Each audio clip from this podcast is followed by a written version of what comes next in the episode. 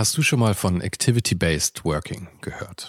In einer sich ständig weiterentwickelnden Arbeitswelt bietet dieses Konzept nämlich eine flexible und auch effiziente Antwort auf die modernen Anforderungen an Arbeitsplatzgestaltung und Zusammenarbeit. Und die Serviceplan Group ermöglicht mit diesem Konzept seinen Mitarbeitenden, ihren Arbeitsplatz nach ihrem eigenen Bedarf und Tätigkeit zu wählen. Klassischer Schreibtisch, abgeschirmter Bereich oder gemütliche Couch. In den Houses of Communication findet jeder den Spot zum Arbeiten, der ihr oder ihm am besten liegt. Von Fokusboxen über Phoneboxen bis hin zu Meetingräumen findet so jedes Team die passende Umgebung, um produktiv und kreativ zu arbeiten. Dieses Konzept, das sicherlich wegweisend ist, wurde bereits erfolgreich in den Houses of Communication in München, Hamburg und Berlin eingeführt und wird auch schon an weiteren Standorten umgesetzt. Und wer würde nicht gerne auf so eine flexible Art arbeiten? Also schau mal auf der Karriereseite von Serviceplan vorbei. Den Link dazu findest du direkt hier in den Show Notes dieser Folge. Und vielleicht kannst auch du dann bald schon in den Genuss von Activity-Based Working kommen. Also ich hatte ja gar keine Ahnung, was eigentlich Asien bedeutet. Aber ich hatte irgendwie äh, überhaupt null Abwehrreflex. Ich habe das wirklich, also die ganze Familie hat auf ihn gewartet und diese kleine Wohnung von seiner Schwester in Bombay, und Bombay ist scheiß teuer, damals schon scheiß teuer ja. gewesen, ähm, war voller Menschen. Mhm. Überall war jemand gelegen. Und wir haben es einfach dazugelegt.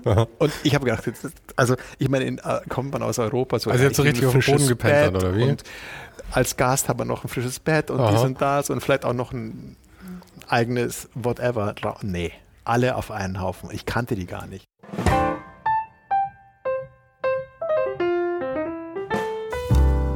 Um ganz ehrlich zu sein, sitze ich gerade in einem Hotelzimmer und mumpfel zufrieden Blaubeeren vor mich hin. Also auch in dieser schwierigen Zeit kann man sich's schön machen und es könnte mir schlechter gehen. Aber jetzt wollte ich dir erstmal erzählen von meinem letzten Interview. Und das war nämlich mit Stefan Dietz. Und der hat bekanntlich jetzt ziemlich viel zu tun. Und ich hatte schon eine ganze Weile darauf gewartet, endlich die Gelegenheit zu bekommen, mich mit ihm zu unterhalten. Aber wie das so oft ist, als ich dann bei ihm war, war die Zeit auf einmal gar nicht mehr so wichtig und wir plauderten in aller Seelenruhe in seinem Studio in München. Stefan ist ruhig und bedacht, aber je länger wir redeten, desto stärker machte sich die Leidenschaft bemerkbar, die er für die Themen empfindet, über die wir sprachen. Wir redeten unter anderem über seinen familiären Hintergrund, denn seine Familie ist seit vielen Generationen mit Holz in Verbindung und wir trafen dann tatsächlich in seiner Werkstatt auch seine Tochter, die gerade am Experimentieren war. Er erzählte außerdem, wie er wirklich völlig zufällig in seine erste Industriedesign-Vorlesung gestolpert ist und von seiner Zeit in Indien. Und wir sprachen über Politik und Energie und nicht zuletzt ein Thema, das in Stefans Arbeit immer wieder auftaucht, die Kreislaufwirtschaft. Und keine Sorge, er erklärt mir auch, was Kreislaufwirtschaft ist. Als ich aus seinem Studio kam, war es dann schon dunkel, aber ich hätte mich wirklich noch stundenlang mit ihm unterhalten können. Und ich hoffe, das machen wir in Zukunft dann auch noch bei dem einen oder anderen Kaffee vielleicht. Falls du heute zum ersten Mal zuhörst, kann ich dir nur ins Herz legen, den Podcast jetzt gleich zu abonnieren. Auf Spotify, in Apple Podcasts oder wo auch immer du gerade zuhörst. Jede Woche ein neues Interview mit Kreativen und das Ganze auch noch kostenlos. Jetzt mal ganz ehrlich, wer, wer kann da schon Nein sagen? Jetzt aber erstmal, hier ist Stefan Dietz. Aber das ist gut, ich würde sagen, wir haben jetzt einfach schon angefangen. Und wir machen auch genauso weiter. aber ich habe übrigens, ich habe ähm, ich habe immer gedacht, du heißt Stefan Diaz und das wäre ein spanischer Name, bis ich mit Sascha Arnold gesprochen habe und ich das erste Mal den Namen ausgesprochen gehört habe. ja, es war mir ein bisschen peinlich. Ich war sehr froh, dass nee, ich den Namen sag, nicht zuerst erwähnt habe. Ich sage eigentlich ganz oft, wenn ich im Ausland bin, äh, dass ich äh, Stefan Diaz mhm. heißt, weil das sonst wird er immer nur falsch geschrieben. Doppel-E. Ja, oder, oder ähm, also im Englischen, auch im Italienischen naja. ja, aber in Italien hast du da, ach ja gut, du arbeitest mit italienischen Firmen zusammen. Ja, ja aber auch viel mit Spanien. Ja. Naja, also ist ein schöner Name, ich mag den total gern. Ja, Als Kind hatte ich ihn überhaupt nicht gemocht.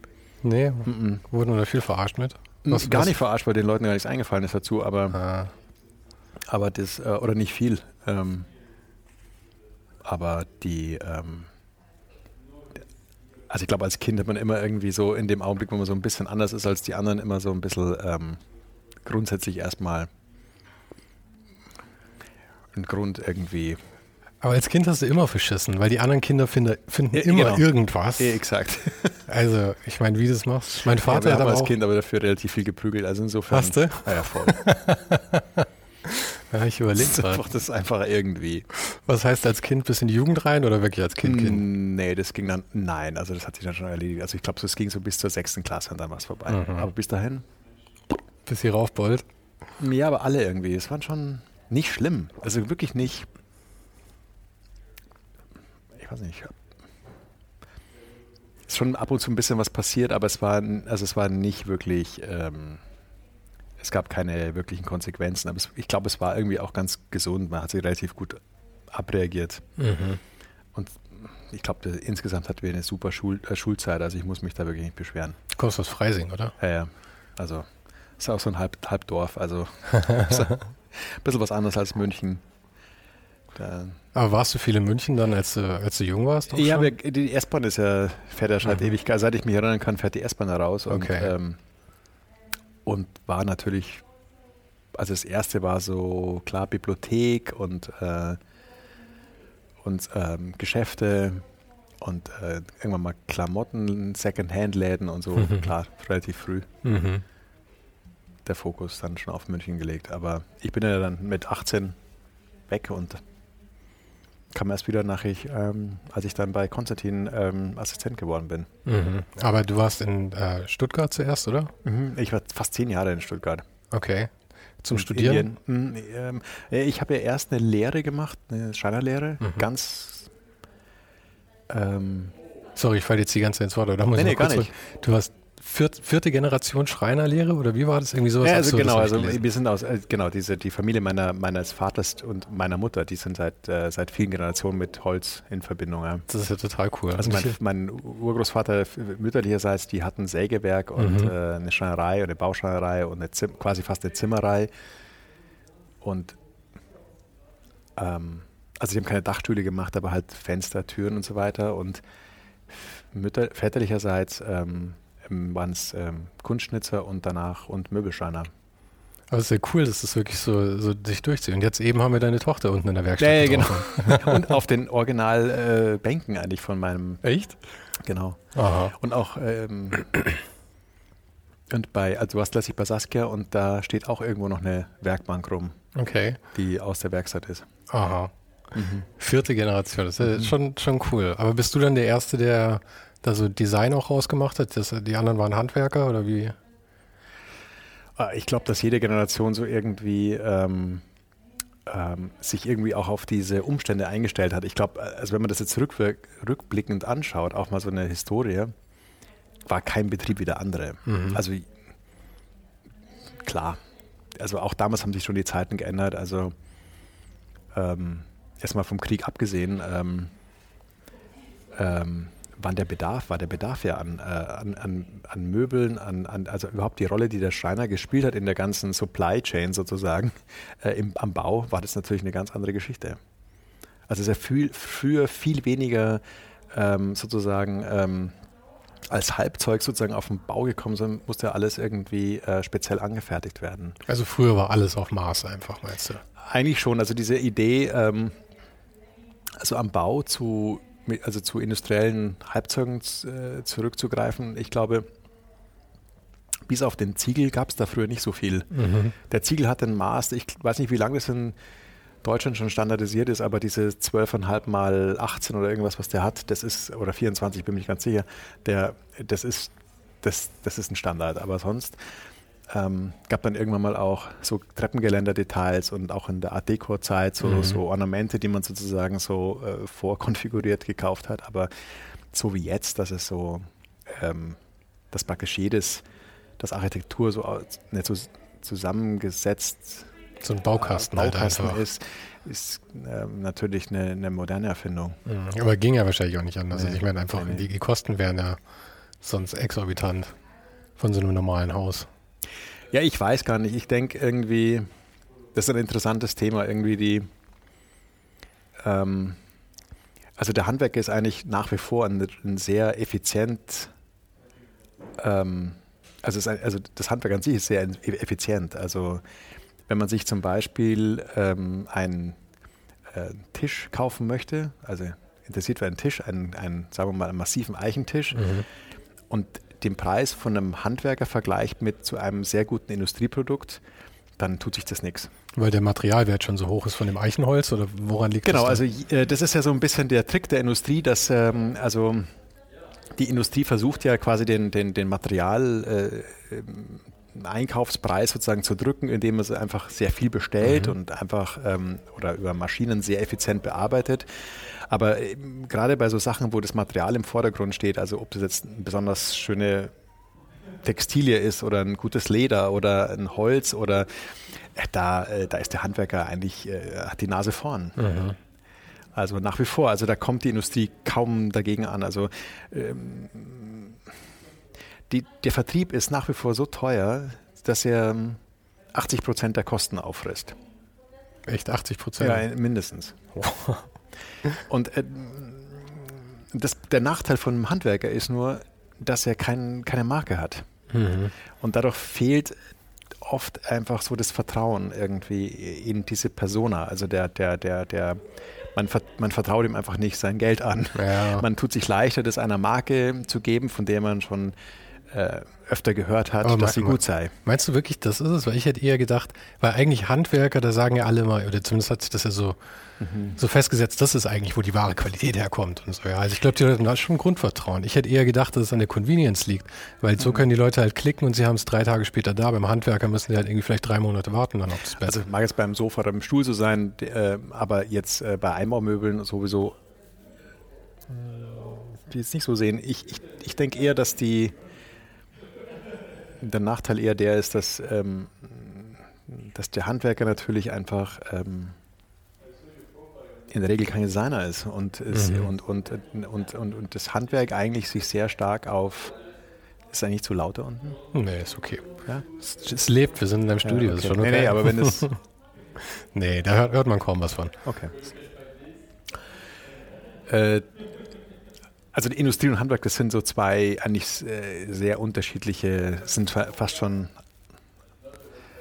ähm, gegensätzliche sozusagen Konzepte. Der, der Handwerker, der, der muss sich eigentlich ähm, sehr stark auf generische Verfahren verlassen. Also der erfindet nicht jedes Mal mhm. das Rad neu. Ähm, und ähm, er es lebt über die Expertise, über, über, seine Meisterschaft sozusagen. Weil er halt auch Masse, also Masse in Anführungszeichen herstellen er muss. muss sich auf verschiedene, er muss verschiedene Prinzipien einfach äh, aus, äh, beherrschen, mhm. um, um so, so äh, ähm, also der wird, er wird wissen, er wird, er wird wahrscheinlich drei, vier, fünf, was ich, Verfahren kennen, einen Tisch herzustellen und mhm. wird sich innerhalb dieser, dieser Prinzipien irgendwie aufhalten. Wohingegen ein Designer ähm, sich die Zeit lassen kann, zumindest vom Ansatz her oder vom Anspruch her, den Tisch neu zu erfinden oder ja, den Stuhl ja. neu zu erfinden. Ja, das macht ihr hier quasi genau. Wir haben uns ja genau. vorhin die, die Lampe angeschaut genau. mit A, oder? Wie heißt sie? Eino. Eino, genau. Mhm. Und da sind ja diese Klemmen und sowas. Das mhm. ist ja, müsst Alles. ihr euch komplett überlegen einfach. Ja, an so einem das ganze Produkt Prinzip. arbeiten wir immer. Die Eino war jetzt noch echt ein, echt ein, die ist ein Glücksgriff von vorn bis hinten. Also, weil die, ähm, äh, das ist eine ganz besondere Zusammenarbeit mit einer besonderen Firma, die, also im Grunde genommen haben wir da alle also diese Firma ist ja wahnsinnig klein und, ähm, und, und ähm, äh, ist ein kleines Team dahinter. Also ist auch nicht. Also David und Joket haben diese Firma Midgard vor ein paar Jahren erst aus einer Insolvenz rausgekauft. Mhm. Ähm, diese Arbeit ist relativ schnell gegangen. Das war mir quasi in einem guten Jahr, fast eineinhalb Jahren, kann man sagen, waren wir mit dem kompletten Produkt fertig. Es ist eher ein Sprint, wenn man das vergleicht mit so Projekten wie New Order oder, ähm, oder Plus Minus für Vibia, was wir jetzt dann gerade machen, oder das Sofa-Kostüm, was wir unten auch gerade angeschaut haben. Das, mhm. das, sind vier, fünf Jahre locker drin. Echt? Aber ja, was, tausende von Stunden auch. Also. Was, was ist denn der größte Zeitfresser daran? Dass Sachen schiefgehen oder man sie neu machen muss oder dass man sich das Grundkonzept erstmal überlegen muss oder dass man wartet auf Muster oder Nee, nee, also die, also die Zeit, wo wir auf Muster warten, die können wir nicht aufschreiben. Das ist leider nicht machbar. Ja. Aber ich meine, die sind ja in den vier, fünf Jahren mit drin letzten Die sind, das stimmt schon. Meine, das meine ich halt. Nur jede sind 3000 oder 4000 Stunden. Aber wäre schön, oder? Wenn ihr die mit abrechnen könnten. das wäre super. Nee, das geht... Ähm, das geht zum Teil natürlich über das, äh, das Warten, aber das ist eigentlich der kleinere Teil. Es ist, ähm, ist tatsächlich eher so, dass wir fast kaum ein Detail irgendwie übernehmen von einem, also es wird fast alles immer irgendwie von Grund an neu entwickelt und, und das liegt auch daran, dass wir, dass wir ähm, also gerade jetzt in den letzten fünf, sechs Jahren ganz stark auch auf, ähm, auf das Thema äh, Kreislaufwirtschaft hinarbeiten. Was, was heißt Kreislaufwirtschaft?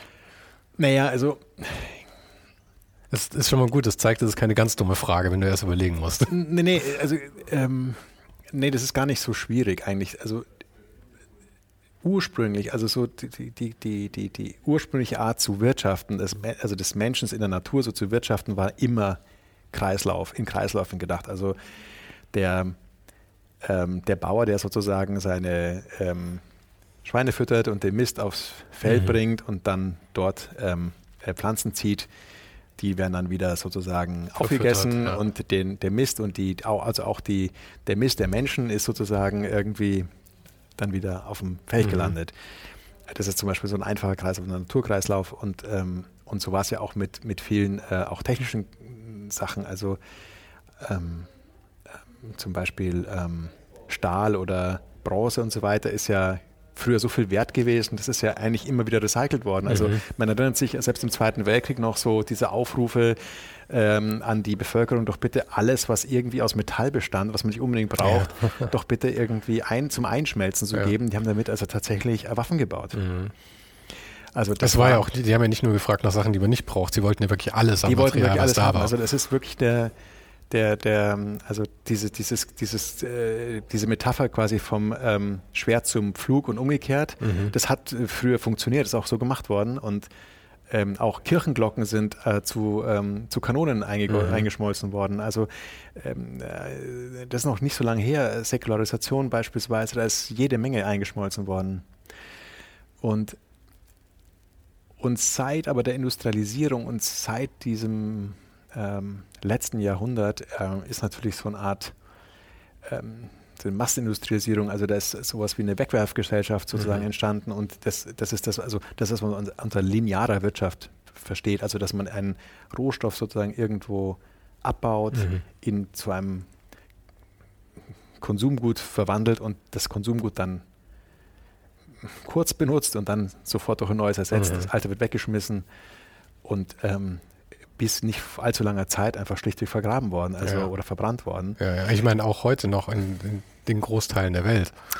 Also auch hier oder? übrigens, also das sind wir noch bei Weitem nicht am Ende, aber natürlich hat äh, äh, da seit den 80er Jahren ein Umdenken angefangen mhm. und man hat ja dann in den 80er Jahren, also das, es gab ja zum Beispiel das, das Glaspfand-System in Deutschland ist ähm, Irgendwann in den 80ern oder 90ern, noch früher, oder? Nee, nee, früher. Also Bierflaschen zum Beispiel gibt es noch viel, schon viel länger. Also ja. diese, diese, diese deutsche Bierflasche, das ist ein deutscher Standard. War dann war es die Plastik. Irgendwas war, das habe ich mitbekommen als Kind, glaube ich, noch. Also die, die, ja, ja, auf jeden Fall. Äh, ähm, da gab es dann viele Wellen. Also zum Beispiel die, die ähm, ähm, ähm Bierflaschen und auch die Sprudelflaschen, die Überkingerflasche, die, die, die mhm. der deutsche Mineralbrunnen. Mhm. Das war eine, das ist eine typisch deutsche Idee, dass man etwas standardisiert und dann müssen es alle benutzen. Eine mhm. Bierflasche, eine Wasserflasche, eine Milchflasche, eine Milchflasche und dadurch konnte man das natürlich wunderbar in der, im Kreislauf halten. Mhm. Es ist wieder neu aufgefüllt worden, geputzt worden und so weiter. Ich fand es auch toll, weil du diese Abnutzungsspuren früher immer so gesehen Absolut, hast. Diese Eine Bierflasche kannst du, glaube ich, 20 Mal befüllen. Also das ist gar kein Problem. Und gerade diese, diese Überkinge, diese Mineralwasserflaschen, ja. da war es ja immer, weil die diese Noppen drauf hatten, da konntest du so richtig sehen, wie die abgewetzt ja, waren. Ja, und die sind ja genauso konstruiert worden, damit man sie eben oft benutzt. Mhm. Und ähm, das Problem ist nur, dass natürlich irgendwann ähm, äh, durch die Globalisierung plötzlich gab es hier zu Lande natürlich italienisches Mineralwasser und französisches und die hatten andere Flaschen. Die hatten also mhm. also einen Vorteil gegenüber den einheimischen Herstellern, weil sie sich über ihre Verpackung ähm, äh, differenzieren konnten. Die anderen hatten ja nur das Aufkleberetikett. Und so ist es auch bei Bier so. Also seit Jahren ist, äh, ist eigentlich die Anzahl der sozusagen Standardflaschen rückläufig, weil jede kleine Missbrauerei eine eigene Bierflasche auf den Markt bringt. Mhm. Und also diese, die, das ist sozusagen der eine Trend. Ja, wir wollten eigentlich über die Kreislaufwirtschaft reden. Was aber eigentlich der Witz wäre oder auf was es hinkommen muss wieder, ist, dass diese Materialien wieder verwendet werden. Also funktioniert beim Glas ganz gut, beim Die kann man recyceln. Mhm. Man kann auch Bierflaschen, wenn sie mal kaputt sind, wieder einschmelzen oder Weinflaschen. Und dann, klar, wir hatten dann vor 20 Jahren den gelben Punkt eingeführt, um diesem Plastikmüll ein bisschen Mhm. Herr zu werden. Da hat man Jahre, Jahrzehnte lang den Plastikmüll nach China und Asien verschickt. Wir haben aber immer noch keine Plastiktonnen in München in den Häusern, was halt ein Riesenmist ist. Ja, weil kein Mensch, trägt, halt. kein Mensch trägt das Zeug zu der, zu der, der zu der Genau, also das ist halt Container. einfach ein Skandal eigentlich. Ähm, der Punkt ist halt, man muss sich mit der Abfallwirtschaft mal genau beschäftigen. Ähm, es besteht hier, es besteht einfach gar keine Kultur im Zurückgeben. Hm. Und das ist eigentlich ein Thema, auf das ich eigentlich raus wollte, das, was uns im Büro, im Studio seit mehreren Jahren ähm, also ganz stark beschäftigt, ähm, ist Produkte so zu konstruieren, dass man sie leicht zurückgeben kann. Also dass es eigentlich idealerweise überhaupt keinen Abfall gibt. Mhm. Also die Idee Abfall, die muss eigentlich aus den Köpfen verschwinden. Und ich glaube, wir müssen unsere Konsumkultur so umbauen, dass das Einkaufen und das Zurückgeben gleichwertig betrachtet werden. Also dass wir als Designer nicht nur etwas entwerfen, dass dies, der Kunde sozusagen schnell sich aus dem Regal schnappt, sondern dass wir es praktisch auch so entwerfen, dass es der, der Kunde am Ende des Tages auch oder des, am Ende des, des, des Lebenszyklus auch wieder zurückgeben kann. Mhm. Aber es ist ja schwierig, weil ich meine, ihr könnt zwar die, die Materialien so gestalten und es auch irgendwie einfach machen, aber die ganze, das ganze System, die Struktur fehlt da völlig dafür, oder? Nee, also die, also die fehlt gar nicht so. Also es, es ist also da wirklich viel passiert. Äh, aber es besteht halt keine, äh, der Kunde ist nicht informiert darüber. Also wir wissen ja, wo wir die Produkte herbekommen. Aber wenn ich jetzt irgendjemand frage, wohin denn bitte mit einem Bürostuhl, dann ist es halt vielleicht der Wertstoffhof.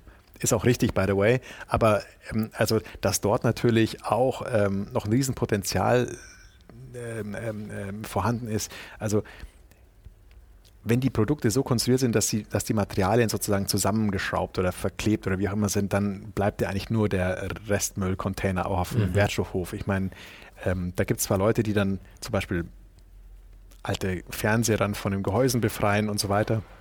Die Platine werden mittlerweile irgendwie wieder ähm, ansatzweise recycelt. Ja, bei den Aber- Platinen, da war doch auch, da gab es doch auch eine Menge Leute, die die nochmal komplett auseinandergenommen haben, weil die, äh, die, die, die Schwermetalle oder was auch immer Ja, es ja, aber auch, auch. Edelmetalle drin sind. Ja.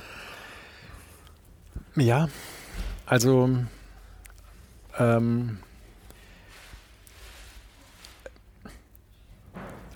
je, nach, je nach Material sind, äh, je, vor allem nach Materialpreis ist dieser, weil es ja ganze privatwirtschaftlich organisiert ist, hängt das also sehr stark vom Rohstoffpreis ab, inwieweit eben dann Interesse besteht, das Ding zu recyceln. Bei Kunststoff ist es wahrscheinlich sehr gering, oder? Ja, aber ein Jein. Also die CO2-Steuer, die soll ja genau in die Richtung wirken, dass sie sozusagen das, das, das, das Neumaterial teurer macht, Mhm. das Altmaterial günstiger. Und es gibt mittlerweile echt Firmen, äh, die es schaffen, ähm, äh, Plastiksorten und Farben voneinander zu trennen.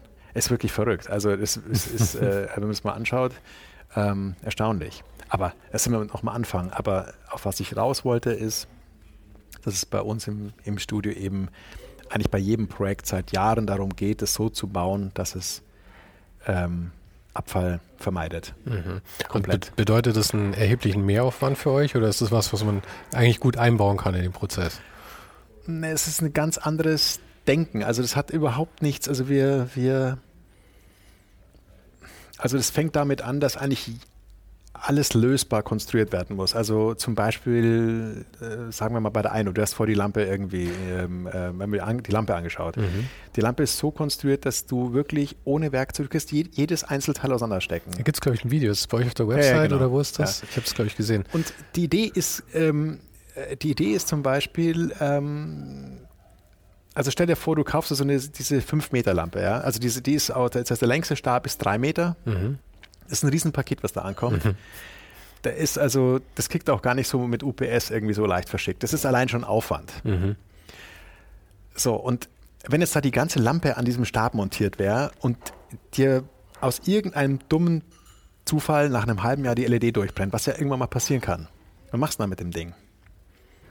Also stell dir mal vor, du bist jetzt in Rom und hast die Lampe in Hamburg gekauft. Das ist normal heute, dass man sich Produkte durch, durch, Mhm. die, durch, ja, die, durch Europa schicken lässt. Also ich meine, du hast mit Sicherheit diese drei Meter Verpackung weggeschmissen, weil du einfach keinen Platz bei dir in der Wohnung hast. Also du, du aber blöde Frage, kann ich die LED nicht einfach raus? Ich stelle mir das irgendwie so einfach vor. Ist nee, es ist bei, dem, bei ganz vielen Produkten einfach so, dass die einfach integriert ist. Da musst okay. du zumindest einen Schraubenzieher in die Hand nehmen, um es wegzukriegen und dann ja. hast du den, das ist dann irgendein Spezial-Torx, keine Ahnung. Äh, Torx sind eh meine Lieblings. Ja, den hast du denn nicht und dann traust du das auch nicht. Aha. Und vor allem ist es so, dass bei vielen Geräten dann auch die Garantie erlöscht, wenn du sie einfach selbst mhm, aufmachst. Und, ja. und äh, also da, das ist ein ganz, das ist ein Rattenschwanz. Also bei uns ist es so, dass man also bewusst so konstruiert, dass es der Kunde machen darf. Mhm. Und zwar nicht die Garantie nicht verlierst. Und das sind ganz viele kleine, kleine Dinge, die dann irgendwie in der Summe einfach zu einem völlig anderen Produkt führen. Also wir haben ja, also selbst das Vorschlaggerät, wenn das kaputt, wenn es kaputt gehen sollte, mhm. steckst das aus, machst ein Foto von, sagst dir, sorry, das Ding ist kaputt gegangen, das musst du nicht mehr, mehr zurückschicken. Ich bin mir sicher, ist von, von Midgard einfach Neues geschickt, weil mhm. das Ding kostet ein paar Euro. Und warum? Ich meine, du willst ja nicht ein zweites erledigt. da liegen haben. Also ich meine, da hm? gibt, du willst ja auch nicht einfach ein zweites haben. Da gibt es jetzt nicht irgendwie den Betrugsverdacht oder so. Eben, also ich denke, das ist, äh, genau, also ich denke erstens mal nicht. Und, und zweitens ist es, also ich glaube, da geht es um eine Kundenbeziehung und es geht einfach, also ich kann mir, also ich kann jetzt nicht für Midgard sprechen, aber ich vermute mal, dass es so laufen wird. Und ähm, im schlimmsten Fall musst du halt zurückschicken, aber so ein blödes Vorschlaggerät immer kannst du den Briefumschlag reinstecken. Ja? Mhm. Genauso das gleiche mit der LED. Die LED kannst du rausziehen und dann steckst du sie rein. Wirst du einfach eine neue kriegen oder. Anstatt ein 5-Meter-Paket wieder zum Hersteller zu schicken. Genau, und deswegen, also deswegen ist es, da geht es eben nicht nur um das Recycling, weil am Ende des Tages natürlich auch so ein Ding recycelt werden muss, aber es geht schon gleich es geht schon vor allem mal darum, dass du nicht, dass das Produkt wirklich so konstruierst, dass wenn irgendein Teil kaputt ist, dass du nicht irgendwie ähm, dass nicht das ganze Produkt erst in den Keller stellst und sagst, na, wenn ich mal Zeit habe, dann schicke ich es mal ein und dann vergisst es und dann irgendwann mhm. wird es weggeschmissen, sondern das muss einfach und ich, mir ist natürlich völlig klar, dass man mit dieser Lampe keine Welt rettet, aber geht es ja um eine Einstellung. Es geht ja, nicht ja, darum, dass klar. man, dass diese Lampe jetzt der, der, also die Welt rettet, sondern es geht darum, dass man ein Produkt so macht, wie alle Produkte sein sollten und darauf sozusagen die Einstellung sozusagen äh, äh, verändert wird. Einfach nur das Bewusstsein, dass sowas überhaupt machbar ist. Und außerdem, ich meine, es geht ja hier nicht um eine Lampe, sondern ich meine, ihr, ihr, wir haben schon einige, schon einige produziert davon. Ich meine, ja, das wir reden tatsächlich über eine Menge Müll dann letzten Endes. Naja, also der, also der David ist ganz, äh, ganz begeistert. Also David Einzler, was ich, sie hat sich wirklich sehr gut verkauft. Also mhm. wir sind äh, sehr glücklich. Ähm, ich habe schon angekündigt, dass ich auch Käufer werde davon demnächst. Nee, aber wir haben auch bewusst die Lampe, also David hat äh, tatsächlich, ist wirklich diesen Weg gegangen und hat gesagt, okay, er investiert in das Produkt, damit sie günstig wird. Und das mhm. ist wirklich Hammer. Also ich meine, die, selbst die große Lampe für gerade mal 800 Euro und die kleine für 400 irgendwas, das ist äh, also... Und um es nochmal kurz in, in, Relation zu stellen, die große ist eben ja, die ist halt ein 5 Meter, fünf Meter Monstrum hoch, ja, letzten genau, Endes. Ja. Trotzdem sehr filigran, aber es ist halt einfach so ein Riesending und ich meine, ich war auch erstaunt von dem Preis, ohne, ohne jetzt mich einschleimen zu wollen. Ich war sehr Nein, aber das ist, äh, das ist, darum geht es eben auch im äh, Industrie, also im Industriedesign, dass man eben äh, solche Ideen dann auch, wenn man sie richtig anstellt, eben auch wirklich zu einem insgesamt also günstigen, ähm, aber auch irgendwie vernünftigen Produkt machen kann. Das mhm. ist eben aber das ist ja eine Einstellung dabei. Ich meine, mhm. aber du bist ja schon eher in, in hochwertigeren Produkten eigentlich. Also ich meine, du mhm. stellst jetzt nicht so viel für Ikea her oder so. Ja, wir haben tatsächlich mal mit denen gearbeitet und das wieder ein, ähm, also, also das war eine sehr schwierige äh, Zusammenarbeit. Wir haben also zum einen also um es kurz zu sagen, wir haben es wieder aufgegeben. Mhm. War die Mentalität einfach zu unterschiedlich dann? Ja, ich glaube, also Ikea IKEA hat ein unglaubliches Können in, äh, darin, Produkte extrem günstig herzustellen. Das Klar, ist einfach das ist unglaublich. Das, das, ist ja auch das Einzige, wofür sie jeder Lob letzten Endes. Nicht für ihre Qualität und auch nicht für genau, ihre also, Originalität. Und vor allem, genau, aber also dadurch, dass sie so gut im günstig machen sind, ist es eigentlich im Geschäftsmodell von IKEA eigentlich immer schon quasi vorgesehen gewesen, jetzt nicht innovativer Marktführer zu sein, sondern vor allem etwas, was, was man irgendwo schon mal irgendwo gespürt oder kennengelernt hat aus irgendwas, das sozusagen dann für die breite Masse verfügbar gemacht mhm. hat. Also IKEA hat eigentlich keinen ähm, in der Richtung keine Vorreiterrolle. Die haben zwar schon Design demokratisiert, weil sie es quasi für alle verfügbar gemacht haben mhm. und die meisten Sachen auch vernünftig gestaltet sind, aber also wir sind mit, mit vielen Aspekten von IKEA einfach nicht zurechtgekommen, also inklusive auch der Bezahlung, also weil wir ähm, ähm, also bei IKEA kann man sich das nicht vorstellen, dass man als Designer äh, Tausende von Stunden in ein Produkt investiert. Das ist, das ist da noch gar nicht irgendwie. Das, das Aber war das, war das irgendwie eine, eine Special-Kooperation, die Sie irgendwie halt auch so entsprechend pushen wollten oder sollte die einfach nur als Designer XY äh, bei Ihnen zusätzlich mit, mit, wart ihr da mit engagiert? Nee, ich kann das jetzt nur aus meiner Sicht sagen natürlich und ähm, äh, es gab eine sehr, sehr enge Beziehung, würde ich mal sagen, eine sehr gute Beziehung zu dem äh, ehemaligen Art Director, dem Markus Engmann. Und, mit, und Markus hat tatsächlich sehr viele Dinge bei IKEA angestoßen, die meines Erachtens in die richtige Richtung gehen. Und, ähm, aber Markus ist äh, von einem Tag auf den anderen sozusagen bei IKEA verschwunden und damit ist auch einfach unser, also der, der Ansprechpartner Anker, war weg. Ja, nee, wir haben ja genug andere gehabt, aber natürlich äh, die, ähm, glaube, IKEA hat sich, war dann einfach zu sehr mit sich selbst beschäftigt und ähm, also aber auf Ikea wollte ich eigentlich gar nicht mit hinaus. Ich wollte nur sagen, es gibt halt Ikea auf der einen Seite, die halt wahnsinnig gut sind darin, halt ja. Sachen einfach nur on scale zu machen. Ähm, aber weil du hast ja gesagt, das ist das, was, was, wo die Industrie so gut drin ist. Aber mhm. auf der anderen Seite hast du ja auch noch im Prinzip, äh, und ich würde annehmen, dass ihr da eher in Konkurrenz steht, sowas wie Vitra oder so halt so Designklassiker und, und solche Geschichten. Und ich meine, die haben jetzt ja nicht unbedingt das Interesse, das möglichst günstig zu, äh, zu verkaufen, oder? Ich nehme an, dass die sehr gute Margen haben, oder? Also ich kann jetzt über die Margen von Vitra nicht so viel sagen, aber ich denke mal, dass sie nicht so viel besser sind als die anderen, als bei anderen Herstellern. Also alle Hersteller haben eigentlich. Ich meine, aber das liegt an Lizenzkosten wahrscheinlich wahnsinnig. Nee, nee, nee, gar nicht. Oder? Also nee, also die Designer sind, also die, ich glaube nicht, dass die, nee. Also Aber diese die ganzen Designer sind sicherlich diese, nicht. Diese ganzen Eames-Sachen ja. und sowas, die die herstellen, ja. da haben sie doch wahrscheinlich hohe Lizenzkosten für, oder? Ähm, ich kann mir jetzt, ich weiß nicht genau, wie hoch die sind, aber ich vermute mal, dass sie nicht sehr viel höher sind als die der jüngeren Designer-Generation. Das sind in Echt? der Regel ein paar Prozent, also also das hat sich auch bei Vitra natürlich im Laufe der Zeit immer wieder verändert, diese Lizenzverträge, aber klassischerweise verdient man als Industriedesigner um die 3, 4 Prozent. Mhm.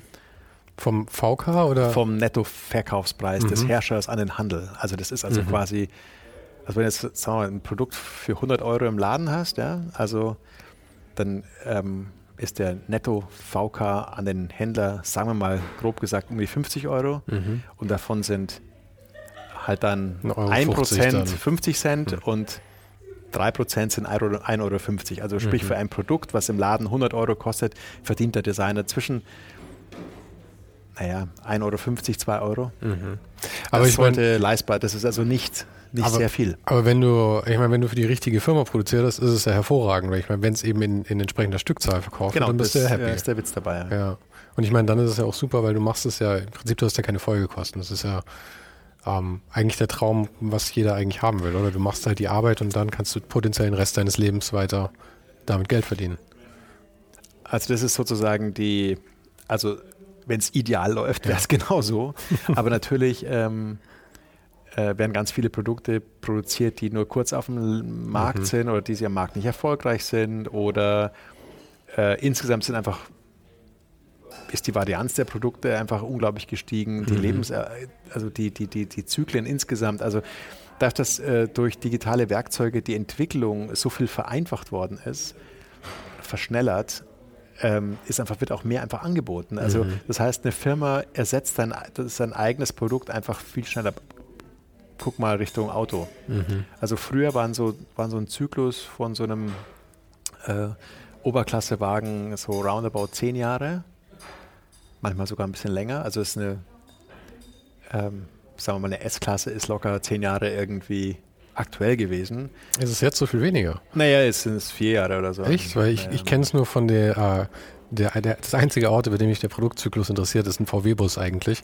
Und ich meine, der, der T4, T5, T6, die waren alle so 10, 12 Jahre wahrscheinlich, mhm. glaube ich. Also ich meine, T6 weiß ich nicht, aber T4, ja. T5 waren recht lange. ja, aber das, also dadurch, dass die jetzt in so Plattformen denken, ähm, ist es ja dann irgendwie oft also ist es auch nicht so eine, ein komplettes Redesign von einem ganzen Auto, sondern die Plattform an sich, aber da geht man jetzt wirklich total tief in das, in, mhm. speziell ins Autodesign ein, aber insgesamt aber auch für Stühle etc., die, dass man Werkzeuge in Asien herstellen kann und das billiger geworden ist und dass das Werkzeug heute eben nicht, also dass man es heute mit CNC-Maschinen fräsen kann mhm. und nicht wie vor 30, 40 Jahren über äh, quasi ein Abkopieren von einem physischen Modell. Also mhm. das muss ich mir vorstellen. Also, ja, ja, ja.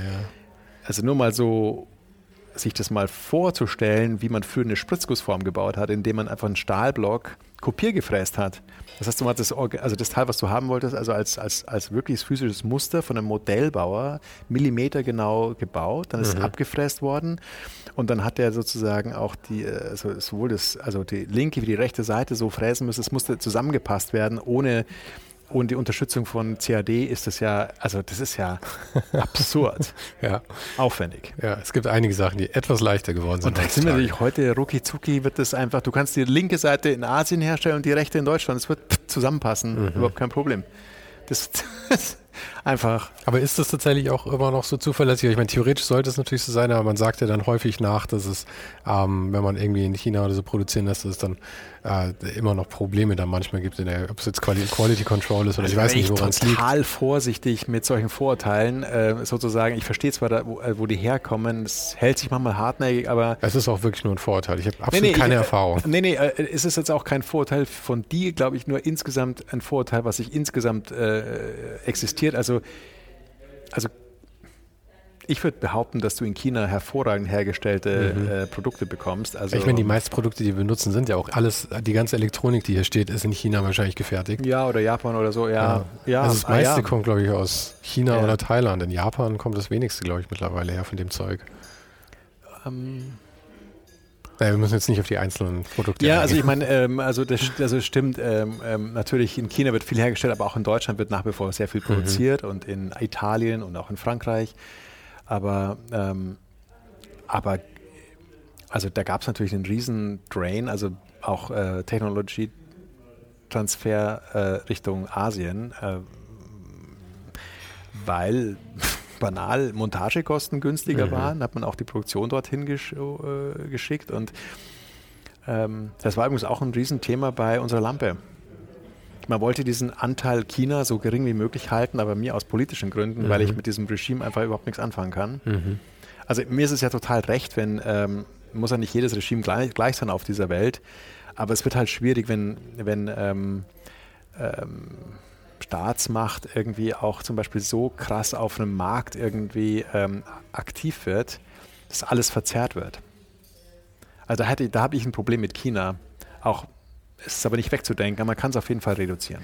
Ja, ja, klar. Aber ist das ein, äh, ist das ein Luxus, den du tatsächlich hast, dass du da so weit mitreden kannst dann auch? Also redest du mit dem Hersteller dann irgendwie oder wie? wie also bei wie Midgard ist es so, dass äh, Midgard bewusst mit äh, also ähm, äh, auf dieser Lampe auch Made in Germany draufsteht, mhm. schreibt, äh, weil sie einfach, also weil es für Midgard ein Thema ist. Und das ist ja auch ein Selling Point letzten Endes dann wieder. Ja, aber nicht wegen der Qualität, die in Made in Germany so viel besser ist, sondern weil, glaube ich, einfach die mehr und mehr Menschen einfach ähm, sensitiv sind. Also mhm. zum Beispiel heute ähm, zum Beispiel auf ein Elektroauto umzusteigen, auf Elektrostrom, jetzt mal nochmal, wo auch immer die Energie herkommt, ist ein anderes Thema, aber ja, ja auch zunehmend aus äh, Windkraft und Solar, da ist ja auch schon viel passiert. Äh, ist es auch auf jeden Fall einfach eine, ähm, ein Politikum, was Russland zum Beispiel anbelangt. Mhm. Also je mehr Erdgas wir verpulvern, desto mehr sind wir abhängig davon. Und deswegen, desto weniger kannst du eigentlich auch irgendwie deine Meinung sagen, weil wir einfach abhängig sind. Ja, ja. So ja das wird total spannend in den nächsten 10, 20, 30 das wird Jahren. Mega spannend. Weil, wie du sagst, man bewegt sich natürlich, ja, ich meine, du bewegst dich auf so einen Abgrund zu letzten Endes, ja. wo du halt weißt, irgendwann ähm, sind wir halt, äh, müssen wir halt einfach machen, was gesagt wird, weil wir brauchen das Zeug immer noch. Wir haben nicht rechtzeitig mhm. umgestellt und wir haben keine andere Möglichkeit mehr, an irgendwas ranzukommen. Dann wird natürlich ich, die ich glaub, Scheiß also, Kacke äh, dampfen. Ja, aber ich sehe es insgesamt eigentlich gar nicht so negativ. Ich meine, ähm, ich glaube, Europa ist, ist in einem, also man muss sich das ja auch mal vorstellen, ähm, wo wir vor 30 Jahren mit Europa waren. Mhm. Das, da also wie schnell hat denn sich das Europa eigentlich überhaupt, also das, der Zweite Weltkrieg ist gerade 75 Jahre her irgendwie und was ist denn bitteschön da alles schon passiert? Das ist ja alles gerade mal, also meine, meine, unsere Großmütter, die haben das, oder Eltern haben das alles noch erlebt, den ganzen Mist. Es ist noch nicht, ich meine nur, vielleicht erwarten wir auch einfach unglaublich viel, also und, und vielleicht ja. muss man auch ein bisschen oder? Ja, schon. Ich meine, da holen wir jetzt ein bisschen weit aus, aber es stimmt schon. aber ist ja okay. Ich meine, dafür sind wir hier. rausschneiden. Nee, nee, dafür, sind wir, dafür sind wir hier. Ähm, aber ich, ich meine, da kommen halt Vor- und Nachteile mit. Weil ähm, einerseits ist es ja toll, ich meine, diese, diese Erfolgsgeschichte Deutschland nach dem Zweiten Weltkrieg, mhm. der Wiederaufbau und all das und was da geschafft wurde, ist ja auch, also ich weiß nicht, ob es das zu irgendeiner anderen Zeit irgendwo in der Geschichte bisher gab, dass das letzten Endes vor allem auch, eben wie du sagst, nicht mit so einem chinesischen Regime passiert ist, sondern letzten Endes in der Demokratie, ja. Das ist ja schon Wahnsinn, was da einfach passiert ist. Auf der anderen Seite haben wir halt in dieser ganzen westlichen Welt genau das Problem, was du eben beschrieben hast, diese Wegwerf Wegwerfgesellschaft, die sich da halt, die ja daraus resultiert hat, dass alles so im Überfluss ja. da war, mhm. ja. Und ich meine, meine Oma, die hat halt noch irgendwie die Kartoffeln eingelagert unten im Keller, ja. Und ich meine, diese Denke ist halt einfach vollkommen weg. Heute ist halt, ich meine, deswegen kommt ja dann auch so diese Riesenpanik, dass es kein Klopapier mehr gibt und so ein Scheiß, ja. Und das ist ja total lächerlich, ja. Vor allem, wenn man auch mal drüber nachdenken würde. Ich meine, dass diese Ketten nicht abbrechen, ist ja vollkommen klar, ja.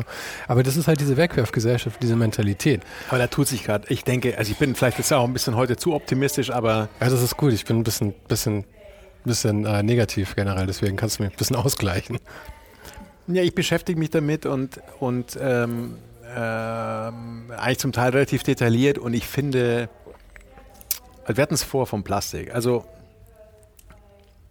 ähm, es, ist, es ist mittlerweile so, dass der, eine Tonne Plastik kostet richtig viel Geld. Also mhm. nur mal so als Beispiel, Tonne Polyethylen, ja, das ist, oder Polypropylen, das ist das Zeug, aus ganz vielen Sachen hergestellt wird, kostet auf dem Markt so 2000 Euro neu. Mhm.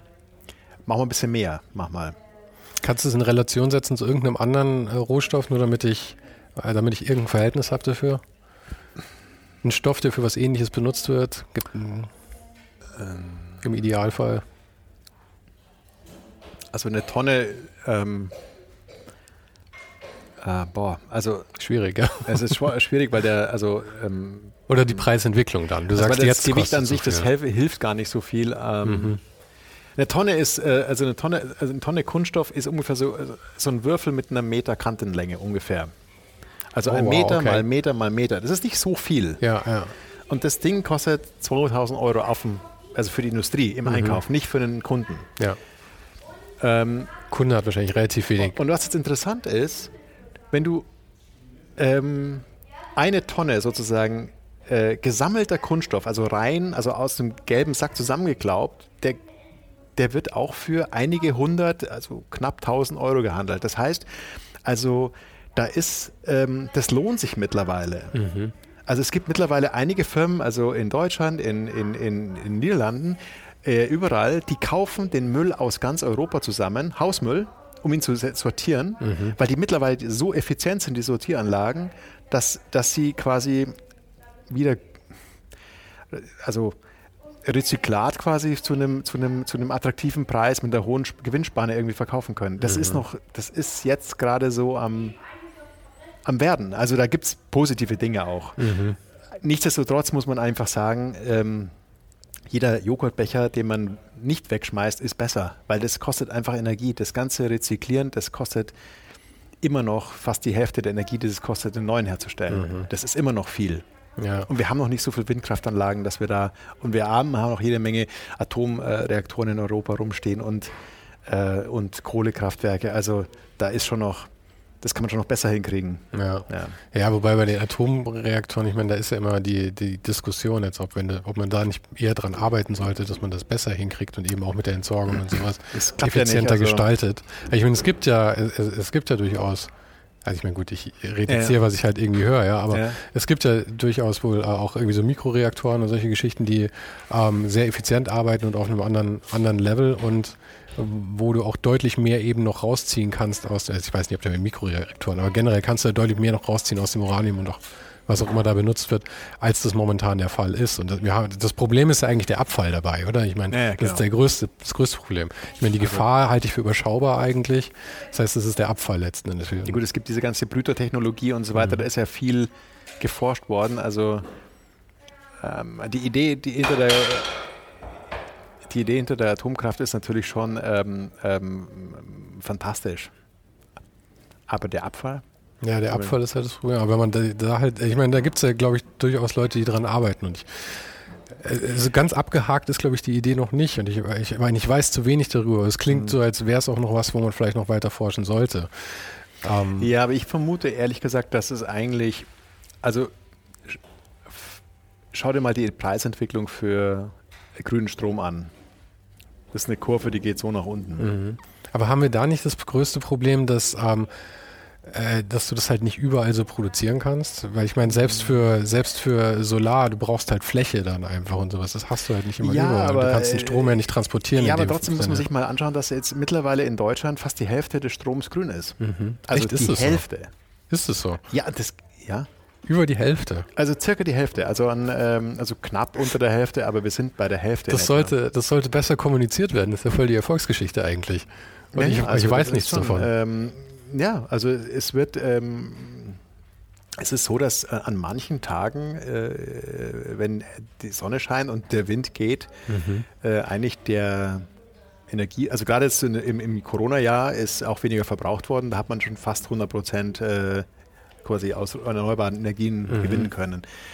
Es ist natürlich ein paar Tagen und so weiter, aber schau die Statistik mal genau an. Also, aber da, da, also, da darf man nicht vergessen, also die Produktion wird wirtschaftlicher, die, die, die, die, der ganze Verbrauch, also äh, Glühbirnen sind weg. Ähm, also das sind alles kleine Bausteine, mhm. aber auch zum Beispiel Fernseher. Ich meine, so ein alter Fernseher, der eine Röhre drin, der ja, hat ja. einfach wirklich viele hundert Watt gebraucht. Ich mhm. meine, heute ein iPad, das braucht halt fast nichts. Dafür haben wir natürlich wieder dann irgendwie jede Menge Stromverbrauch über das, äh, also quasi über das Streaming, aber ähm, solche Server stehen ja auch dann oft äh, zum Beispiel an der Nähe von Wasserkraftanlagen und so weiter. Also Häufig stehen sie vor allem irgendwo, wo es kühl ist, oder? Weil du ja, um, auch, ja. die Kühlkosten halt eben ja auch einsparen willst. Ja. Also schon ja, das ist ein, ähm, speziell, also da habe ich jetzt, also da fehlen mir vielleicht auch die ganz, äh, also die detaillierten Informationen, mhm. aber also also grundsätzlich ist es aber einfach so, dass dass es nicht nur alles in die falsche Richtung läuft. Ja, das ja. ist eigentlich, glaube ich, das, was ich damit sagen ja. will. Also noch jede Menge Luft nach oben, aber es gibt auch durchaus gute Geschichten. Und ich vermute, dass, ähm, wenn man es geschickt anstellt, ähm, man eigentlich ohne Atomstrom auskommen kann. Also ohne Atom und ohne fossile Energie. Ich denke, es ist technisch machbar. Mhm. Und, ja, das wäre, äh, ich meine, wäre wahrscheinlich das, wo wir hinstreben sollten, wenn das möglich ist tatsächlich. Ja. Aber mir völlig klar, dass das Thema total ambivalent ist, weil mhm. es wird, wenn jemand sagen, ja okay, aber Wasserkraft, die ganzen Stauseen, was hat das wiederum für Auswirkungen? Mhm. Und also da, es gibt. Aber deswegen wäre halt Solar und Wind das ja irgendwie so das, wo man drauf, drauf hofft und baut, oder? Genau. Ja, ja. ja. Aber zu den Serverfarmen kann ich tatsächlich eine, eine also ich fand es zumindest lustig, die Geschichte. Ich habe in Thailand mal jemanden kennengelernt, der eine Bar hatte. Das war ein Schwede und der hat sich dann irgendwie überlegt, ähm, er wollte Bitcoins meinen. Ich weiß nicht, ob du das Prinzip ja, genau. kennst. Du, ja, ja, stellst einen Rechner auf und der rechnet einen Code durch und wenn das lang genug gemacht hat, hast du halt einen Bitcoin. So mhm. war das halt früher. Und der, der hat sich das schon überlegt, als der ganze Craze dann irgendwie schon war und es irgendwie 30.000 Dollar immer teurer, war. Das ist halt immer schwieriger, genau. weil die Bitchain halt immer die, die genau. äh, Blockchain immer länger wird. Ja. Genau, aber er war, er war total ambitioniert und hat gedacht, er macht es gleich auf einem großen Niveau und sowas und hat in Thailand gelebt und hat dann auch tatsächlich angefangen, ähm, äh, irgendwo wollte sowas aufbauen, hat das allerdings dann auch in Südostasien angefangen und hatte völlig nicht bedacht, dass eben von so einem Rechenzentrum die größten Kosten sind wohl Kühlkosten. Mhm. Das heißt, wenn du es irgendwo in Südostasien machst, hast du von vornherein einfach verloren, weil das kannst du einfach nicht zahlen. Das kannst du gar nicht Shit. generieren. Aber ich fand es ich fand's ziemlich witzig. Das merkt man, wenn man, wenn man Barbetreiber in Thailand ist, sollte man vielleicht nicht zu ambitioniert sein in seinen technischen naja, aber es war sehr witzig. Hauptsache das Bier ist kalt. Hauptsache das Bier ist kalt, genau. Ja. Aber du, ähm, völliger Themenwechsel, aber ich fand es ganz interessant, ich habe es irgendwo gelesen. Du hast ja auch einen Wikipedia-Eintrag und alles, du bist ja, du bist ja famous. Ähm, du warst in, in Indien mal ein Jahr lang, nach mhm. deinem, vor deinem Studium, glaube ich sogar, oder? Ja, und zwischendrin. Hast da, hast da Möbel gebaut. Steht, zumindest auf Wikipedia, glaube ich. Ja, also ähm, also die Geschichte ist so, dass ich ähm, während meiner Schreinerlehre mit einem, also die Schreinerlehre war davor. Schreinerlehre war nach meinem Abi mhm. direkt und habe in, in, dieser Zeit äh, mit einem Inder zusammen gelebt. Also die ganze, praktisch die ganze Lehre hindurch. Ähm, zigmal umgezogen, aber immer zusammengeblieben, haben uns sehr gut angefreundet. Tarek. Ähm, ähm, und wir sind, also sind nach wie vor ähm, sehr, sehr gute Freundin. Mhm. Und ähm, dann war die Lehre halt irgendwann mal vorbei und Tarek ist wieder zurück nach Indien und äh, sein Vater hatte eine Schreinerei in Indien und äh, sein Job als sozusagen Junior war, die Familie hat von ihm erwartet, dass er jetzt die Schreinerei auf Vordermann bringt und zwar so äh, nach. Mit seinem deutschen Wissen jetzt. Genau, das ist der ganze Plan gewesen. Und das ist, by the way, auch eine deutsche Erfolgsgeschichte. Also da gibt es sehr, also Deutschland hat tatsächlich in dem im Maschinenbau und in diesem Handwerk sehr viel auch davon profitiert, meines Erachtens, dass sie Leute ausbilden aus äh, von überall her, weil die alle wieder zurückgehen und dann, ähm, wie es da auch war, bei Tarek natürlich deutsche Maschinen kaufen wollten. Mhm. Ah, okay, verstehe. Äh, um- ich habe gerade hab gesucht, wo das für Deutschland Nee, eine nee, Volksgeschichte äh, ist. ja doch, also weil dann äh, so sind, äh, dann hat natürlich die deutschen Maschinen kennengelernt, also dann Mhm. wollte er die nach Indien äh, bringen und ich habe dann angefangen, ich habe ihm dann geholfen, diese Maschinen zu kaufen,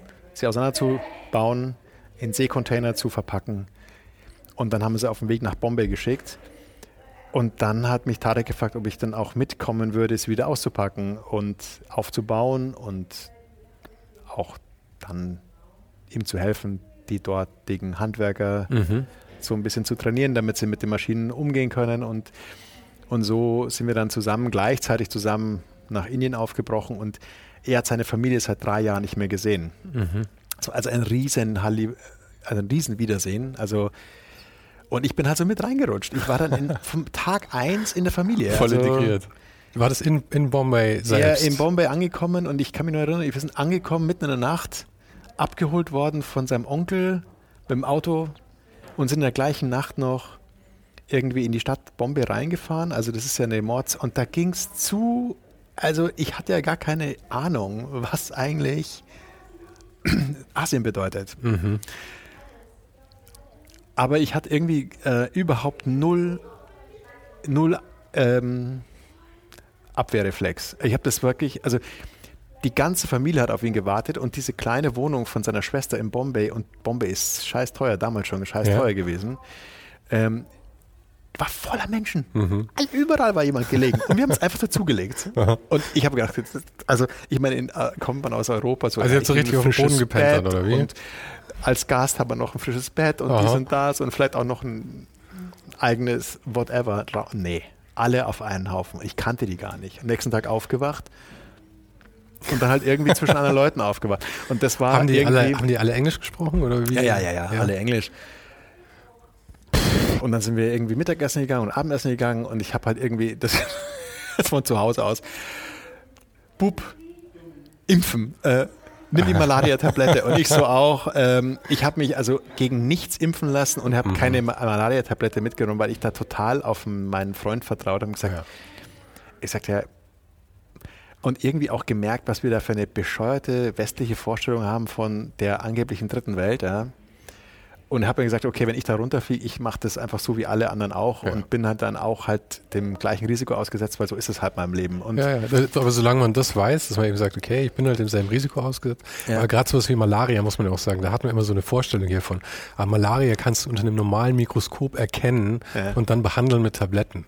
Also, Also es kann schon äh, blöd ausgehen mit Malaria, aber Klar. wir haben auf jeden Fall ähm, natürlich auch o- mal, irgendwann mal meinen Durchfall bekommen.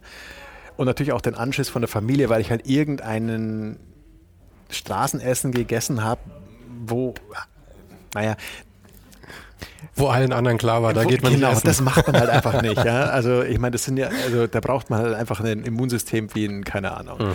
Pferdemagen. Aber bei dieses Straßenessen, die Tarek kannte natürlich, die wissen ganz genau, bei welchem man es kaufen kann und das ist fantastisch. das war ja hier früher genauso. Man wusste auch, zu welcher Dönerbude man gehen kann Genau. und zu welcher nicht. Genau, also du kannst, ja- ich kann ja eins sagen, das Essen dort, du kannst dich, Wahnsinn.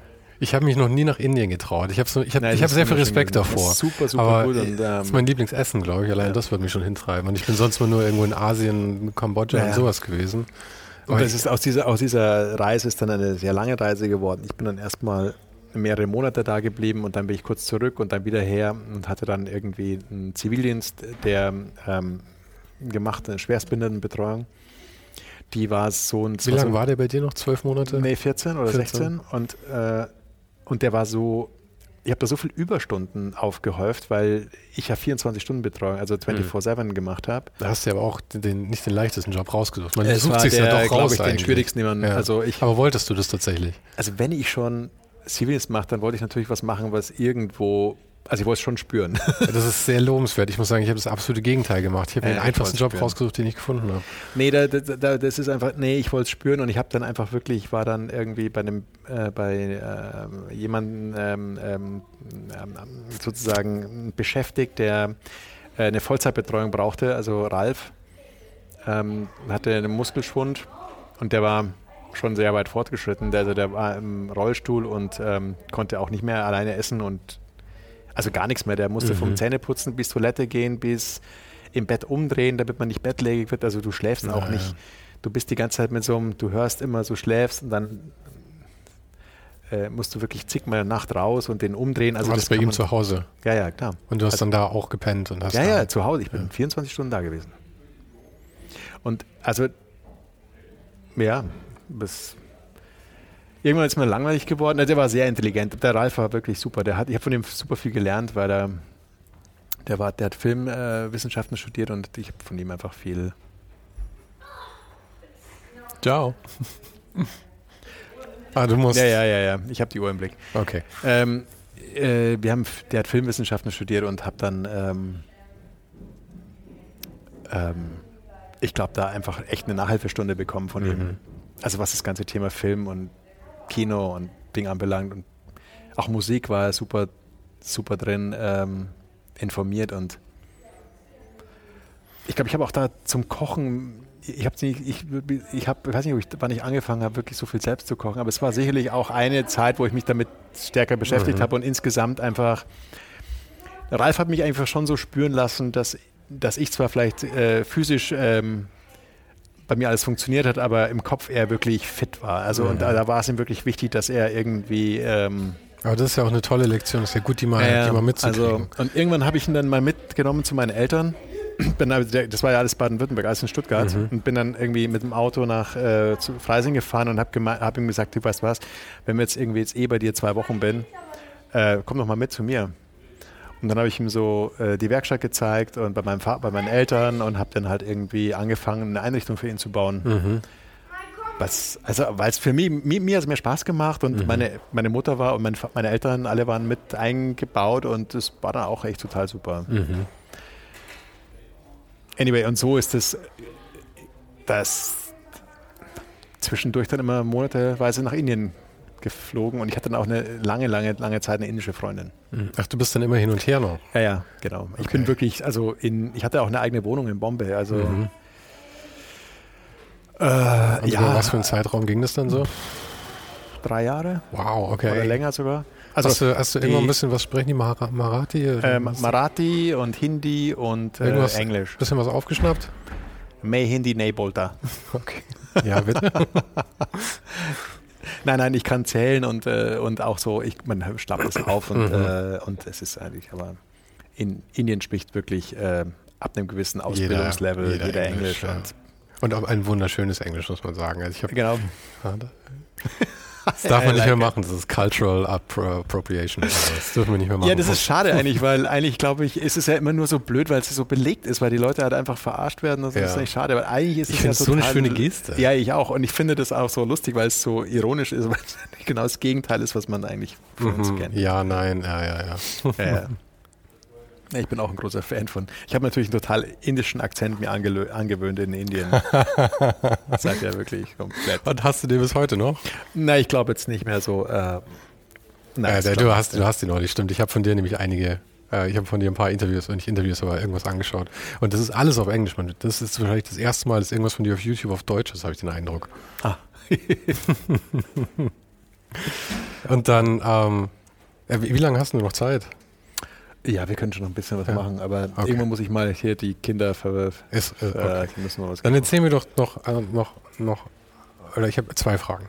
Erstens, du warst bei, bei ähm, Assistent bei Richard Sapper mhm. und ähm, Konstantin, mhm. den Gricic. Namen versorgt, Gricic, gell? Ja. Ähm, und also ähm, äh, Richard Sapper lebt ja leider nicht mehr, wenn ich das mhm. richtig Ja, er ist vor letztes Jahr gestorben, mhm. ja.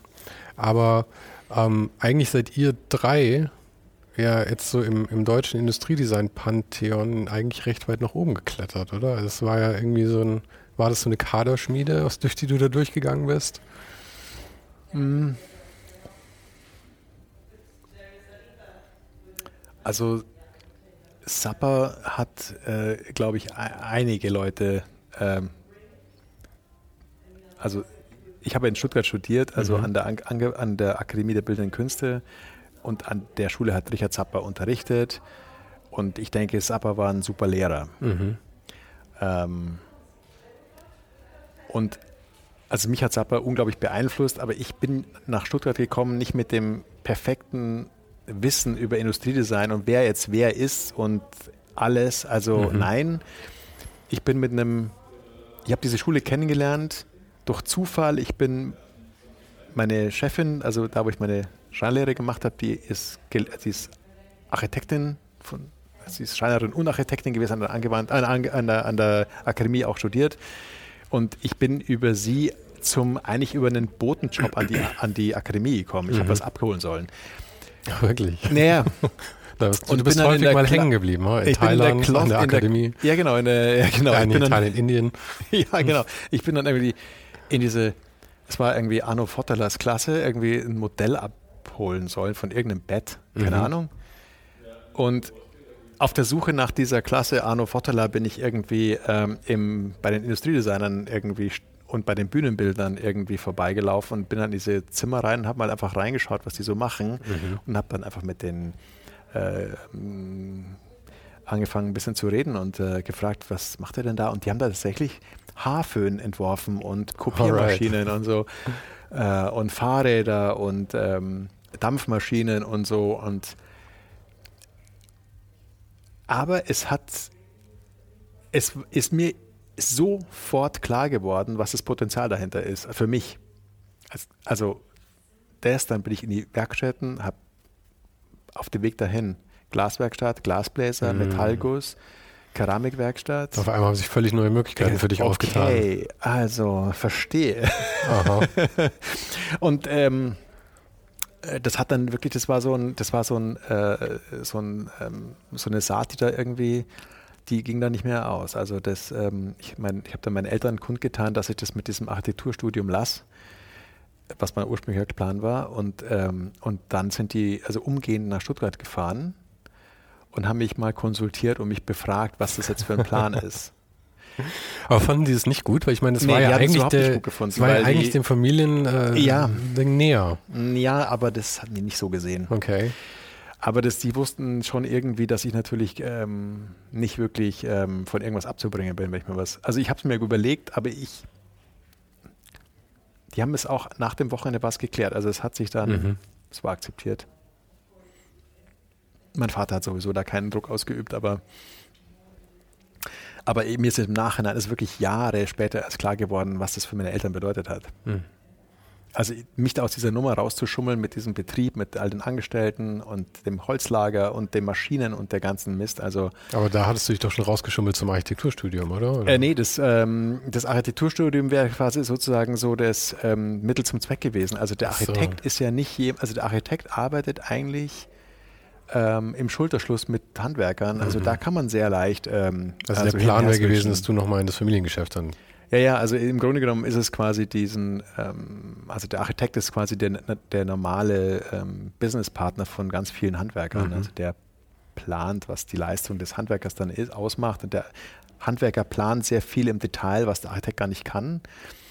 Und zwar zumindest die Stärke meines Vaters. Und ähm, es war so, ist, hat sich für mich da irgendwie logisch angefühlt und habe da ja auch irgendwie in Stuttgart tatsächlich während meiner Lehre, jede freie Minute bin ich an die, an die FH und auch später an die Uni und habe das äh, so mich einfach dazugesetzt mhm. in die. Vorlesungen. ähm, und so habe ich es dann auch an der, an der, an der, Akademie, an der Akademie gemacht. Mhm. Aber da war ich dann, also das hat dann, das hat sofort gezündet.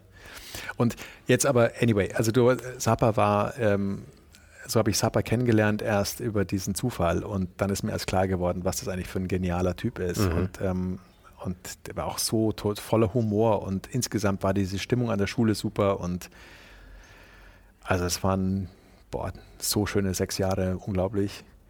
Und in dieser Zeit, als ich dort studiert habe, bin ich dann ja noch als äh, zu Konstantin, ja, ich habe gar nicht so lange in Stuttgart studiert, nur so drei Jahre in etwa und mhm. bin dann nach München abgezischt. Äh, habe quasi das Studium quasi äh, von München aus fertig gemacht, während ich bei Konstantin gearbeitet habe Aber du warst in Stuttgart noch eingeschrieben, hast da ja, ja. Okay. Und das ist eben so eine Freiheit, die man äh, damals zumindest ohne weiteres hatte. Also ich musste nicht anwesend sein. Ich habe meine, meine Scheine dann irgendwie remote gemacht, also mhm. von München aus. Und habe beim Konstantin drei Jahre gearbeitet, ja. Und habe dann aber Diplom mit allen anderen zusammen gemacht aus meinem Jahrgang. okay. Und also da waren, wir sind dann also gemeinsam, wie wir angefangen haben, wir alle gemeinsam fertig gemacht in einem Jahrgang. Das also das heißt, du warst schon immer recht driven. Ja, aber das, also das kommt natürlich wirklich vom Hundertsten ins Tausende, aber das liegt auch daran, natürlich an der Familie, wo ich herkomme. Also ähm, mir ist mir sind schon auch, also mir war klar, dass ich da eigentlich, also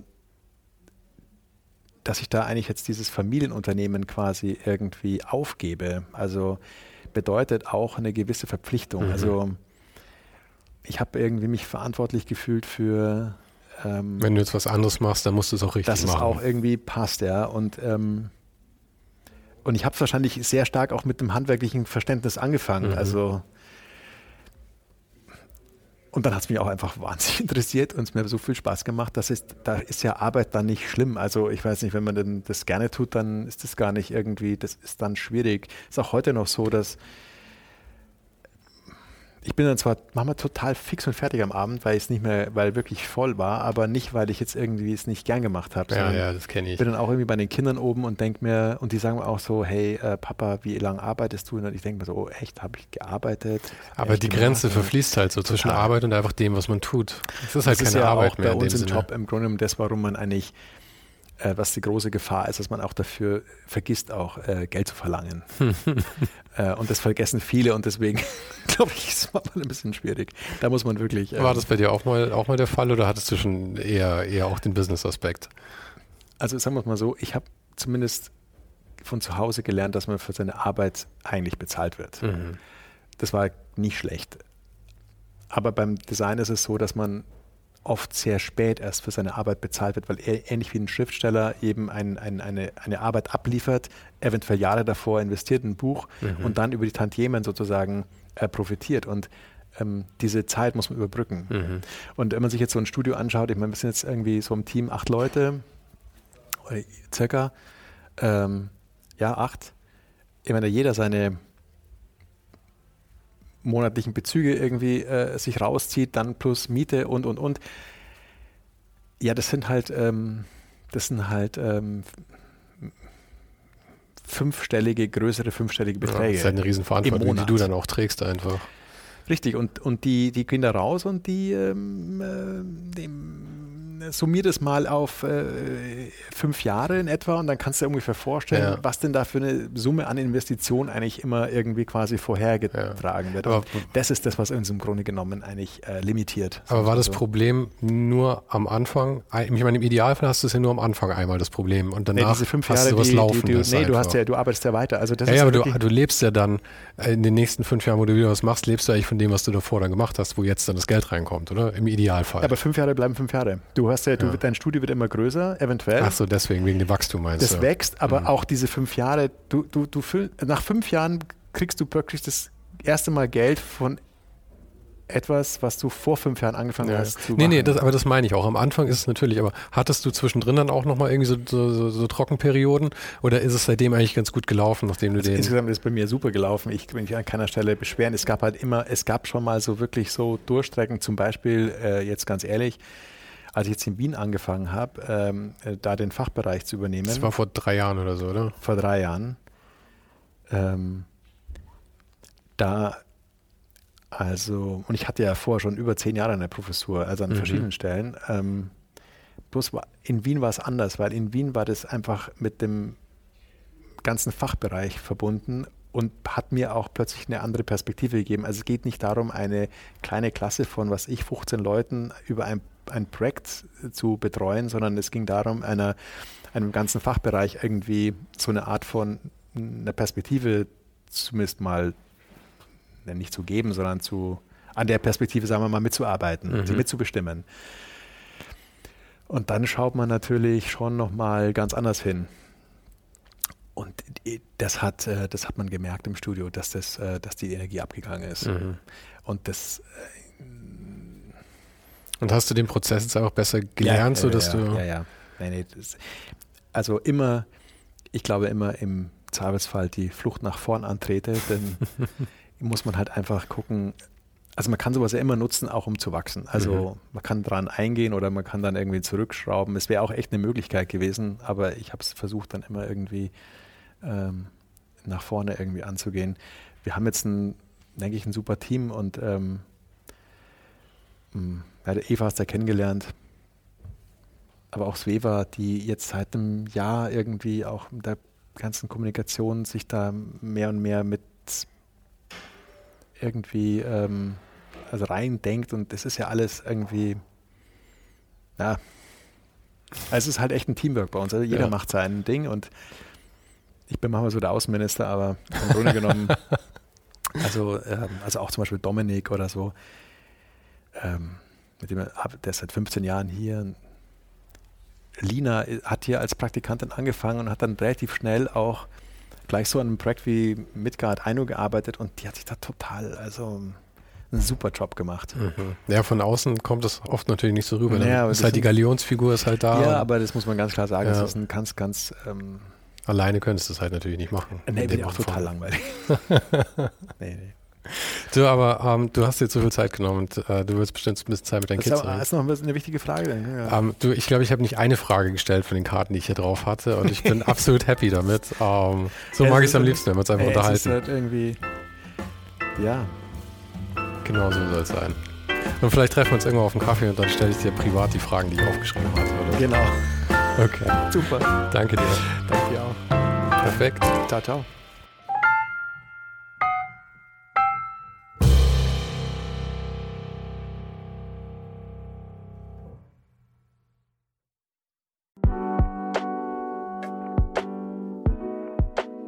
Das war's für heute. Falls du gerade eine von den älteren Folgen hörst, ist es gut möglich, dass du jetzt ein zweites Outro hörst. Lass dich aber nicht von mir verwirren. Ich bin gerade dabei, ein paar Änderungen zu machen und dafür muss ich 150 Folgen neu schneiden und nochmal uploaden. Du kannst dir wahrscheinlich vorstellen, dass das ein kleines bisschen dauert. Falls du mich und die Show supporten möchtest, gibt's dafür ein paar Möglichkeiten. Auf patreon.com slash svensaro gibt's jede Woche Bonusmaterial, exklusiv nur für Supporter. Und das für nur ein paar Euro im Monat, mit denen du mir helfen kannst, ohne den Hype noch lange, lange für dich weitermachen zu können. Es hilft natürlich auch immens, wenn die Show wächst und dazu kannst du deinen Teil beitragen, indem du deinen Kollegen und Kolleginnen davon erzählst. Freunde, Familie, du weißt am besten, für wen das noch was sein könnte. Und zu guter Letzt, falls du es noch nicht gemacht hast, bewerte die Show jetzt gleich mit fünf Sternen in deiner Podcast-App. Im Newsletter gibt es übrigens jede Woche völlig kostenlos inspirierende Tipps von meinen Gästen und mir. Den kannst du auf uninhype.substack.com abonnieren. Und alle Links findest du, wie immer, direkt auch hier in der Beschreibung und natürlich auf ohnedenhype.com. Im Archiv gibt's noch eine Unmenge anderer Gespräche. Unter anderem waren schon mit dabei Stefan Sagmeister, Mirko Borsche, Paula Schör, Mike Miri, Jeremy Format, Jonas Lindström, Mathilde Mutant, Olaf Heine, Eike König, Erich Spiegermann und, und, und. Scrolle einfach mal durch. Wir sind bei über 150 Folgen, wie gesagt. Und um ehrlich zu sein, kann ich selber kaum fassen, dass ich das Glück hatte, mit so vielen inspirierenden Menschen sprechen zu dürfen. Vielen Dank an Dominik Huber und Marc Capella von Moiré. Von denen stammt nämlich die neue Hausschrift der Show und die heißt GT Pressura. GT steht übrigens für Grilly Type, über die die Schrift zu mir kam. Und auch nochmal vielen Dank an Tobias Rechsteiner fürs Vermitteln. Der größte Dank geht aber natürlich an dich fürs Einschalten fürs Zuhören und für deinen Support. Und wir hören uns dann hoffentlich nächste Woche wieder.